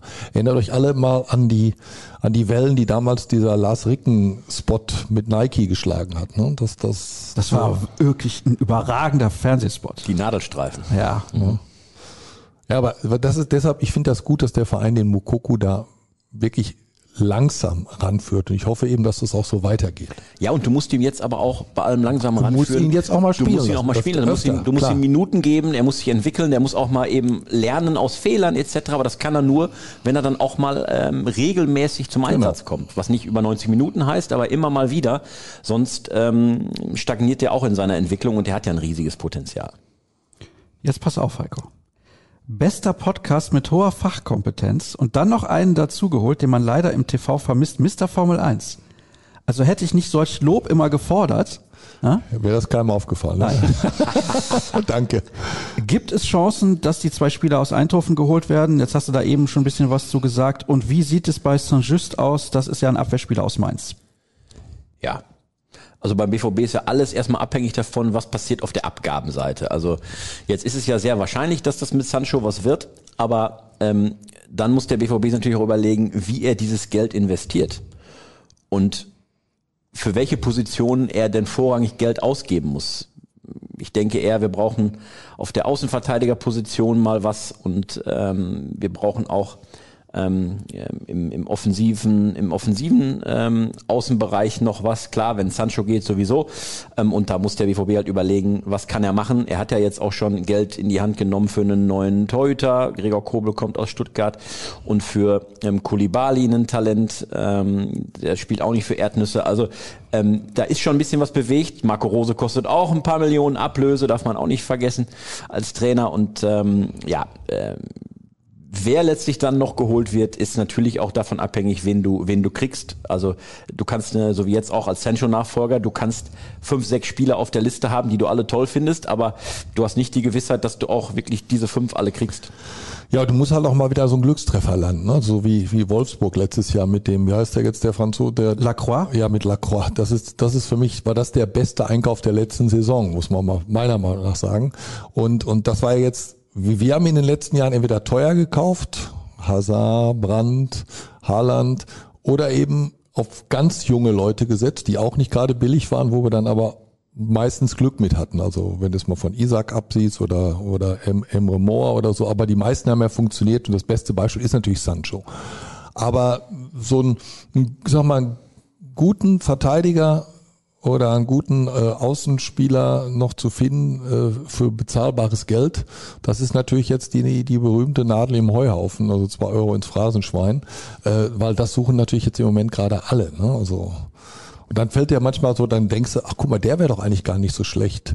Hier, der, der jetzt bei, bei der Schweiz die letzten Minuten gespielt hat auf der Seite, dann habe ich gesehen, der ist ja schon bei Wolfsburg. Ne? Also das ist so, das ist so ja, dieser, Gut, dass wir Experten mit Fachkompetenz M eingeladen M haben. M Mbayu, ne? Mbayu oder so. Ne? Das ist, ja, ich hab, hast du bei allen Schweizer Spielern immer sofort die, die, die Vereine Natürlich nicht, ja. weil wer interessiert sich schon für die Schweizer Nationalmannschaft? Ich schon, weil ich ja, Manuel Akanji da spielt. Nein, aber generell halt. Ich finde die Schweiz, ich mochte die Schweiz immer schon. Ich mochte als Hitzfeld Trainer war mochte ich die. Also ich habe das finde ich immer gut und ich fand auch die Fans gut mit diesen. Ich bin generell so ein, ich mache meine Sympathie für Mannschaften auch äh, von der Atmosphäre abhängig. Also Verein, Mannschaften mit mit Fans, die Alarm machen, finde ich immer gut. Also so, ich war vor ein paar Jahren, weil ich habe sogar eine Island-Fahne gekauft, weil ich das so geil fand, als Island bei der letzten EM da die Stadien gerockt hat und äh, das Hu ja, das Hu fand ich einfach klasse und und die Schweizer finde ich also so, als wenn die da und, und äh, deshalb bin ich jetzt natürlich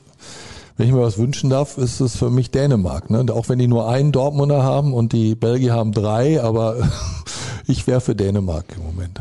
Ich glaube aber nicht, dass es reicht. Ich fürchte, dass an Italien letztendlich keiner vorbeikommt. Aber das wäre schon eine Hammergeschichte, ne? Die Dänen nach der ja, nach so wie damals wie 92, aus, wo es aus dem Urlaub nach dem geholt worden Drama, ne? ja, und dann jetzt äh, noch weiter zu kommen, als jetzt ohnehin schon sind übers Viertelfinale hinaus. Ähm, mir würden auch wenige Menschen einfallen, die denen das nicht gönnen würden. Ja, wobei du hast ja gehört oder gemerkt, äh, Tom Bartels, der das Spiel kommentiert hat, ist ja angefeindet worden. Er wäre zu pro Dänemark gewesen und und und so. Ne? Das ist also wenn du als Reporter in diesem Stadion bei dem Spiel mit der Vorgeschichte nicht so ein bisschen bisschen dein dein dein dänisches Blut äh, hast und ne und dann kommt natürlich noch dazu jetzt haben sie mit mit Russland jetzt auch nicht gerade gegen die sympathischste Nation der Welt gespielt. Also das dir würde ich immer immer sagen da war ich auch definitiv für Dänemark aber du hast völlig recht es ist im Moment alle Welt für Dänemark. Ne? Der, der Dortmunder Ausstatter, um wieder auf den BVB zurückzukommen, also da, wo die Spieler eingekleidet werden mit schicken Anzügen für die Auslandsreisen zur Champions League und wir hoffen ja, es werden in, in der neuen Saison ganz, ganz viele Flüge. Dieser Laden in Hagen gehört auch zwei Dänen übrigens. Ne? Die sind völlig fanatisch jetzt natürlich auch schon mit Dänemark-Fahne morgens durch Hagen zu ihrem Laden gefahren. Ich sag den Namen nicht, weil sonst ist es ja Werbung in deinem Podcast. Ne? Das geht auf gar keinen Fall. Hast du denn das tolle Wortspiel von Klavi eigentlich gar nicht mitbekommen? Hat er gerade ein Wortspiel drin gehabt? Er hat danach so in meine Richtung gegrinst, voller Zufriedenheit. Ich habe gesehen, dass er gegrinst tut, hat, aber ja. ich weiß, ich habe den Hintergrund nicht verstanden. Na, ist kein Problem. Du kannst das später nochmal anhören. Wir brauchen jeden Hörer, Heiko. Wirklich. Ja, wir ja. brauchen jeden Hörer.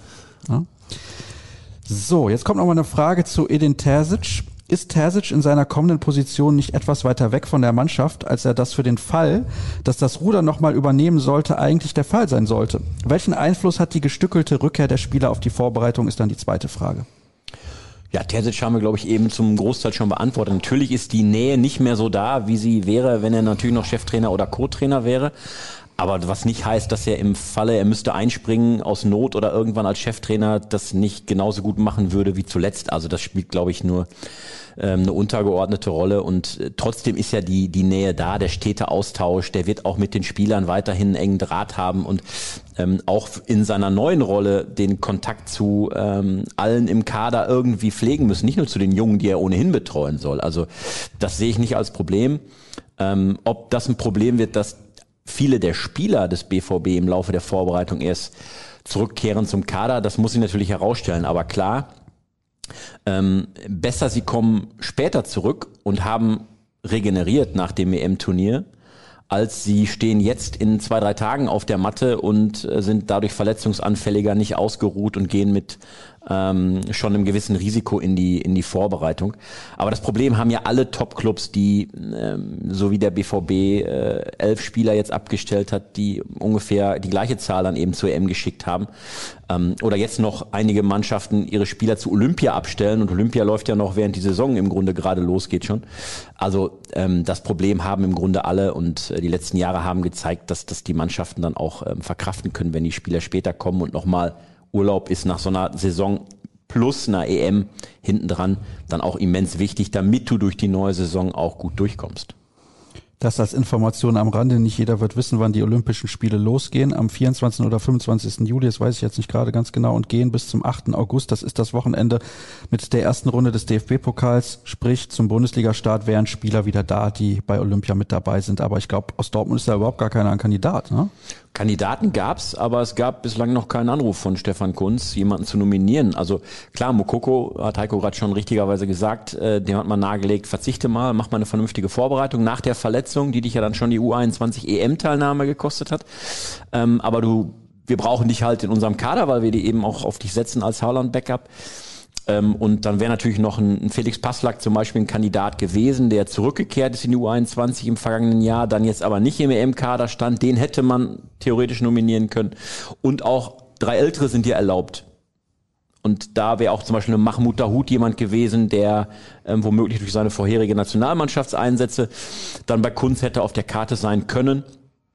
Ähm, vielleicht sogar ein Julian Brandt, aber ganz ehrlich, da es keine Abstellungspflicht für Olympia gibt, für die Vereine, hätte der BVB bei einer Anfrage glaube ich, auch abgesagt für diese Spieler, weil wenn du schon weißt, wie viele fehlen in der Vorbereitung durch EM etc. und durch Verletzungen beim BVB sind ja auch noch welche verletzt wie Morey und Sagadou, wo es noch dauert, bis sie zurückkommen, dann brauchst du ja auch einen Dahut und einen Brand fit zum Saisonstart. Doch mal Thema Edin Terzic. Ich denke, der BVB hätte ein Zeichen gesetzt, wenn man mit Terzic als Co-Trainer in die Saison gegangen wäre. Der einzige Punkt, der dagegen sprach, war immer nur eine Annahme, was wäre wenn. Natürlich kennen wir die langfristigen Planungen nicht. Eventuell Maaßen? Ist Enrico Maaßen deiner Meinung nach ein Kandidat? Tja. Heiko also, guckt kritisch. Ich glaube erstmal nicht. Also das ist, sag mal, der, der Sprung ist doch ziemlich, ziemlich groß. Der Sprung dann wirklich die, die Profis zu übernehmen, ist, ist, und das ist ja Grund, wir haben ja vorhin schon, wir sind heute so ein bisschen in dieser Grundsatzgeschichte, was kann der Fußball auf lange Sicht ändern? ich glaube, wir haben ja vorhin schon mal das Thema angesprochen, dass die kleinen Vereine zu wenig Übungsleiter haben, dass es gar nicht mehr genug Straßenfußballer gibt.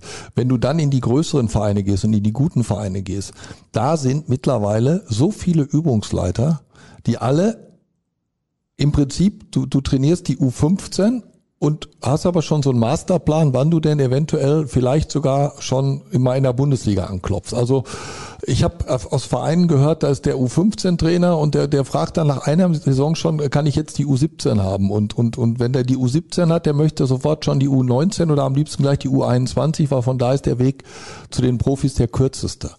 Ähm, das ist, glaube ich, ich habe das nicht verifizieren können, äh, aber ich habe mir das halt angehört und ich kann mir das durchaus vorstellen, weil weil dieses äh, schnell nach oben wollen und und und äh, Karriere machen, gerade bei jungen Trainern, ne, das ist ja ist ja mit in den letzten Jahren war es ja en vogue, irgendeinen zu holen, der der 31 war oder 32 äh, und äh, der Trend geht weiter. Also ich halte Enrico Maaßen auch für einen richtig guten Trainer. Ich glaube aber auch, dass er eher ähm, den BVB 2 letztlich als Sprungbrett haben wird, wie es einige Trainer vor ihm ja auch schon hatten.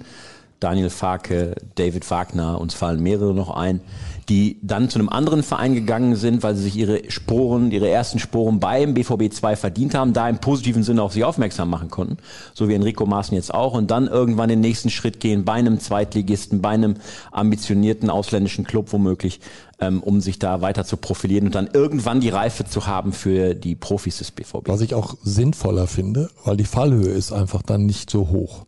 Also es ist so, wenn du, wenn du denn von, vom BVB 2 gleich Cheftrainer wirst und das nicht packst, dann bist du auch erstmal nicht mehr spannend für alle, alle anderen Vereine oder so, weil dann erinnert sich in dem Moment keiner mehr dran, dass du Regionalligameister warst und den Verein in die dritte Liga gebracht hast, sondern dann erinnern sich erstmal alle nur daran, dass du gescheitert bist als, als Chef dann würde ich auch eher, was weiß ich, zweite, Eng also Eng Premier League, nicht Premier League, sondern Championship ne, in England, äh, also zweite Liga oder eben in Deutschland zweite Liga oder irgendwie sowas machen. Ich freue mich auf jeden Fall auf die neue Saison in der dritten Liga. Borussia Dortmund 2, wie gesagt, jetzt mit dabei. Haben wir ja zuletzt auch drüber gesprochen mit Florian Gröger und Flo hat auch schon organisiert, dass Ingo Preuß und Enrico Maaßen wieder zu uns in den Podcast kommen vor Saisonstart. Das letzte Mal, als das der Fall war, hat die zweite nur ein Saisonspiel verloren. Also gehe ich davon aus, es nächstes Jahr Drittligameister. Also. Ja, auf jeden mhm. Fall.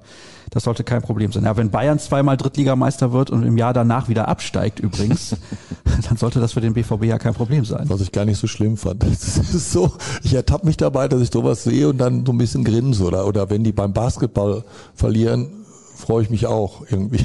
Ist, ich bin da ein bisschen sehr sehr klar strukturiert. Zwei Fragen haben wir noch. Der BVB-Podcast ist ein Lichtblick in aktuell düsteren Tagen für deutsche Fußballfans. Also hast du doch selber geschrieben. Das wird mir hier immer vorgeworfen, Heiko. Ich habe doch so viele Accounts gar nicht. Ich habe sieben Accounts, aber das ist nicht meiner. Ausnahmsweise. Also, wie sieht euer Fazit nach einem durchwachsenen Turnier in Hinsicht auf Team- und Individualleistung, Zukunftspotenzial und WM nächstes Jahr mit Flick aus? Ganz allgemein jetzt nach der Ära Löw. Habt ihr ja eben schon ein bisschen beantwortet, aber wie gesagt, Lob für den Podcast muss vorgelesen werden. Ich tue mich sehr, sehr schwer, wir haben ja alles schon besprochen, was, was am Problem bei der Nationalmannschaft jetzt im Raum ist. Ich traue Flick natürlich zu, vieles davon zu lösen. Äh, aber meine Begeisterung für die Nationalmannschaft wird angesichts der Tatsache, dass die nächste Weltmeisterschaft in Katar stattfindet, wahrscheinlich nicht ins Unermessliche sich steigern, weil dieses, dieses Katar finde ich so furchtbar und dass die Weltmeisterschaft da überhaupt stattfindet, finde ich grundsätzlich schon grausam nach der ganzen Vorgeschichte und diesen vielen Toten bei den Stadionbauten und dann noch zu einer Unzeit. Eine WM im Winter ist für mich also, pff, also ich, ich, ich, äh, hoffe sehr, dass dann der Weihnachtsmarkt wieder funktioniert und wenn ich dann bei Ahrens stehe oder bei Isken und trinken Glühwein äh, und Werbung, irgendeiner, und liebe irgendeiner, Leute. und irgendeiner guckt, irgendeiner guckt auf sein Handy und sagt, äh, sagt mir irgendeinen Spielstand, dann nehme ich das zur Kenntnis. Ich glaube, es werden beim Dortmunder Weihnachtsmarkt nächstes Jahr sehr viele Fernseher zufälligerweise Ja, das- rumstehen. Das ist so mein, mein Gefühl. Ja, aber wenn die Menschentrauben davor stehen, siehst du ja eh nix. Letzte Frage. Jetzt kann sich dieser hervorragende Podcast endlich wieder auf den BVB konzentrieren. Das ist das, was ich eben gesagt habe. Wie weit ist der Sancho-Transfer und ja gut, wer wird dafür geholt, haben wir eben was schon zugesagt, aber wie weit ist denn der Transfer wirklich? Weil ein offizielles Angebot gibt's ja nicht bislang. Ja, doch. Also der BVB hat äh, natürlich mittlerweile doch durchblicken lassen. Es gibt ein Angebot ähm, für Jaden Sancho von Manchester United. Aufgerufen hat der BVB ja 90 Millionen ähm, plus ein paar Bonuszahlungen. Das ist das, was er für Jaden Sancho erlösen möchte. Das sind nicht mehr die 120 Millionen, die er sich im Vorjahr vorgestellt hat. Aber wir wissen alle, welche Auswirkungen die Corona-Pandemie hatte. Also 90 Millionen hat der BVB aufgerufen. Das Angebot, was Manchester United zuletzt vorgelegt hat, war sehr nah dran. Also da lagen keine fünf bis sechs Millionen mehr ähm, zwischen dem, was der BVB möchte und was Manchester United zu zahlen bereit war. Also ist die Wahrscheinlichkeit dementsprechend auch sehr, sehr hoch, dass das binnen der nächsten Tage über die Bühne geht. Da gibt's natürlich dann noch alles Mögliche zu verschriftlichen und in welchen Raten wird das gezahlt und wie sehen die Bonuszahlungen im Detail aus. Aber dass Jaden Sancho zu Manchester United wechseln wird im Laufe dieses Sommers, das äh, ist bei weit über 90 Prozent anzusiedeln. Oh, dann doch. Ich hatte ja irgendwie noch eine kleine Resthoffnung, dass sich das zerschlägt.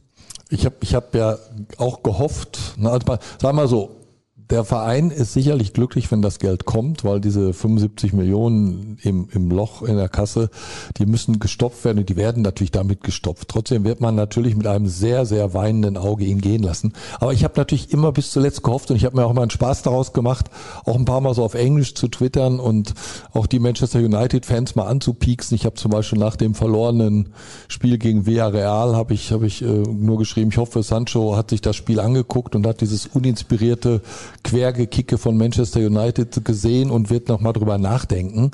Äh, wenn ich mir jetzt auch die EM angucke, Rashford, der so hochgelobte, hat auch nur, glaube ich, sieben Minuten gespielt. Äh, Ansonsten auch bei, bei Portugal, dieser Fernandes, der eher bei Manchester United die meisten Tore gemacht hat, auch wirklich unter ferner liefen. Äh, ich habe mich die ganze Zeit immer gefragt, mit wem will der da eigentlich wirklich spielen? Das mal Manchester ist zwar unter die ersten drei gekommen und bis ins Euroleague-Finale, aber so richtig gut waren die im letzten Jahr wirklich nicht. Und äh, so, so, so, da sind so ein paar sehr, sehr grobmotorische Jungs unterwegs und die wird Sancho mit seinem Tempo und seiner Doppelpass-Fertigkeit, glaube ich, ziemlich überfordern. Also das ist aber, das muss er wissen, wenn er mit dem Essen da klarkommt und mit dem doppelten Gehalt, dann verstehe ich das irgendwo auch natürlich. Sonst geht er bei dir einfach essen in der Gegend. Äh, der hat ja, das, den könnt ihr auch mal einladen für den Podcast. Es gibt einen, einen Typen aus der Karibik hier in Dortmund, der, der ist ganz eng befreundet mit dem äh, Bailey bei Leverkusen und dadurch und der der lebt aber hier in Dortmund und der kocht Kar- so ein Food Truck und der kocht karibisch und englische Sachen und der, der ist auch mit den habe ich mal mit Papa Sancho im Stadion kennengelernt. Kriegst du dann da auch Provision, wie bei den beiden Ständen auf dem Weihnachtsmarkt, die du jetzt hier eben untergebracht hast? Äh, welche Stände waren das nochmal? Ich habe ganz vergessen zu sagen, die Boutique in Hagen heißt äh, Sehr schön. äh, ja dänischer Vorname. Dänischer Vorname. Ja, Ja, hört sich so ähnlich an wie, wie, wie diese alte Währung, die Öre. Mehr sage ich aber jetzt nicht. Fleming heißt der Laden also. Sehr schön. Äh, nicht ganz. Heiko, vielen Dank, dass du mit dabei gewesen bist und natürlich an unseren Promi-Gast Sascha Klaverkamp. Sehr gerne. Nächste Genau, Woche gerne. spreche ich mit Dirk Krampe über den Trainingsauftakt. Da geht's ja jetzt wieder los beim BVB. Dann, wie gesagt, äh, haben wir zwei neue Kollegen mit dabei ab dem 1. Juli. Das stimmt. Die neuen Kollegen Cedric Gebhardt und Kevin Pinnow, die werden sicherlich auch dann in Kürze mal bei diesem Podcast ähm, zu Gehör kommen. Ja, vielleicht mache ich da so einen Vorstellungspodcast. Lad die beiden einfach zusammen ein und dann quatschen wir so ein bisschen, wie sie Borussia Dortmund so wie sich früher, von früher außen die Praktikanten haben. vorstellen mussten mit so einem Zettel am schwarzen Brett mit Lebenslauf und Vorlieben und sowas in der Richtung. Und dann kannst du auch irgendwann wieder über die BVB Handballfrauen sprechen, die haben wir nämlich noch gar nicht erwähnt heute. Das hast du jetzt zum Abschluss ja noch Ja, gemacht. natürlich, weil die auch wichtig sind, ne? Und weil die nun wirklich die, den einzigen deutschen Meistertitel in diesem Jahr in unsere Stadt gebracht haben. Ne? Überragend. Besser kannst du nicht sein als in dieser Saison. Und es kotzt mich so an, dass das in der, zum Beispiel in der Sportbild nicht stand. Ich habe denen dreimal geschrieben, sag mal, ist das nicht mal eine Geschichte wert? Die einzige Mannschaft in allen Top-Bundesligen, in allen Top-Sportarten, Männlein wie Weiblein, die ohne Verlustpunkt alles gewonnen hat findet nicht statt. Aber eine Geschichte über die Frauen von Bayern München im Fußball, die schreiben sie. Heiko wird kein Bayern-Fan mehr, Klavi. Nein, aber er ist ja mit dem schwarz-gelben Herzen ausgestattet und das ist für unseren Podcast ja viel wertvoller. Genau, so soll es auch sein. Du bist ja auch regelmäßig bei den BVB-Handballfrauen in der Halle. Ja, ja, klar, das auf jeden Fall, wenn die Zeit es zulässt und äh, ich fürchte, sie wird es zulassen in den nächsten Monaten, dann ja. Ansonsten, ein Rennen habt ihr, glaube ich, noch, ne, bei RTL? Zwei, zwei. Zwei sogar noch. Zwei. Steht da schon fest, welche den, das sind? Den Monza Grand Prix am äh, 12. September und dann sind wir noch in Brasilien am 7. November, wobei das Rennen natürlich äh, eigentlich in Sachen Pandemie sehr, sehr schwierig ist. Also dieser bekloppte Präsident, dieser Bolsonaro, der wird es, glaube ich, machen, auch wenn die Inzidenz bei 500 ist. Die Frage ist einfach nur, ob die Formel 1 dann dahin fliegt oder ob die sagen, es ist doch ein bisschen riskant. Ne? Also Singapur zum Beispiel ist jetzt abgesagt worden, das Rennen. Äh, dafür gibt es einen Türkei Grand Prix. Eine Frage noch habe ich für dich. Wird endlich mal jemand anders als Lewis Hamilton Weltmeister? Es ist sehr wahrscheinlich, dass Verstappen es dieses Jahr schafft, aber Mercedes hat in den letzten Jahren immer wieder gezeigt, dass sie es doch noch irgendwie drehen können. Also die sind so analytisch und so gut strukturiert. Die haben so eine fantastische Truppe an Ingenieuren und und äh, Mechanikern und natürlich auch die die Ressourcen in Sachen Computertechnik und und und und das trotz des mittlerweile ja Budget Caps. Die dürfen ja nicht mehr als 120 Millionen ausgeben. Äh, sie trotzdem noch eigentlich theoretisch in der Lage sein sollten, das Auto nochmal zu verbessern, wenn sie, und das ist das große Fragezeichen, es wirklich wollen. Denn die nächste Saison hat die Formel 1 eine gravierende Regeländerung. 2022 ist quasi alles neu. Äh, Und ich habe so ein bisschen den Eindruck, dass Mercedes schon sehr, sehr früh auf die Zukunft blickt und Red Bull jetzt alles auf die Karte setzt, dieses Jahr Weltmeister werden, jetzt oder nie. Die Frage ist dann, ob sie dann nächstes Jahr den Preis zahlen. Denn du kannst, du kannst jetzt Weltmeister werden. Verstappen, ich glaube, dass das schaffen kann. Die Frage ist dann eben, äh, wie viel Zeit hast du dann verschenkt für die Entwicklung des Zukunftsautos? Weil mit dem, was du dann 22 auf die Räder stellst, fährst du die nächsten paar Jahre. Mir fällt noch eine Frage ein, die ich dann Das ist stellen immer muss. so schön. Letzte Frage. Ja, Jetzt die allerletzte. Die aller, allerletzte, aber wirklich. Wo wird denn Mick Schumacher Weltmeister? Im Mercedes oder im Ferrari? Schwer zu sagen. Also von der Tendenz her wäre natürlich Ferrari logischer, weil er natürlich auch in der Driver Academy von Ferrari ist und jetzt ja mit Haas bei einem Ferrari befeuerten Team fährt, da auch noch einen Vertrag hat. Äh, Dann wäre die Möglichkeit, dass er vielleicht irgendwann mal zu Alfa Romeo auch natürlich Ferrari und dann zu Ferrari geht. Auf der anderen Seite hat Michael ja auch die letzten Jahre seiner Karriere bei Mercedes verbracht und Mercedes würde gut daran tun, vielleicht mal wieder einen deutschen Fahrer und auch ich habe den ich habe den letztes Jahr habe ich die angefleht, nehmt den Vettel, weil ich gesagt habe, dann hättet ihr endlich mal nicht nur Anerkennung und Respekt, sondern dann wäre auch wieder Begeisterung dabei. Weil jeder, jeder sieht, dass Mercedes toll fährt, dass die toll arbeiten, aber geliebt werden sie nicht. Und wenn sie jetzt zum Beispiel letztes Jahr, als der Ferrari-Vertrag von Vettel nicht verlängert wurde, da gesagt hätten, wir schmeißen den Bottas raus, wir nehmen den Vettel. Dann hätten wir Vettel gegen Hamilton gehabt. Das wäre gut gegen böse, Deutschland gegen England. Das wäre der Clash gewesen, auf den alle warten. Es wäre viel spannender geworden. Für Lewis Hamilton wäre die Weltmeisterschaft viel mehr wert geworden gewesen gegen, Ham, gegen Vettel als gegen Bottas, weil den, der muss ja mal an die Seite fahren. Äh, Und die Formel 1 hätte sich gefreut und Mercedes hätte der Formel 1 einen Riesendienst erwiesen, indem sie Spannung reinbringen und sie wären endlich mal wieder geliebt worden. Aber Lewis Hamilton wollte gerne den Bottas behalten. Aus Gründen. Aus Gründen. Und äh, ja, wie gesagt, also Mick Schumacher kann ich dir echt nicht sagen, wo der landet. Ob der bei Ferrari oder bei Mercedes fährt. Also im Moment vertragstechnisch ist Ferrari der Weg, aber der Charles Leclerc ist ja auch noch relativ jung, der wird auch noch ein paar Jahre fahren. Ne? Also dann ist durch nur, wenn jetzt bei Mercedes nächstes Jahr Russell kommt, dann haben die auch einen Jungen. Dann brauchen die vielleicht auch nicht drei Jahre später oder zwei Jahre später mit Mick Schumacher den nächsten Jungen. Ne? Das ist nicht einfach. Es war wirklich die aller, allerletzte Frage. Deswegen verabschiede ich mich mit dem Hinweis auf ruhrnachrichten.de und natürlich auf die verschiedenen Twitter-Accounts at rnbvb, at Heiko Wasser, at Klavi75, at Sascha Staat. Nächste Woche dann wieder mehr oder weniger ausnahmslos Borussia Dortmund, das sei versprochen. Danke, dass ihr da gewesen seid und macht's gut. Tschüss.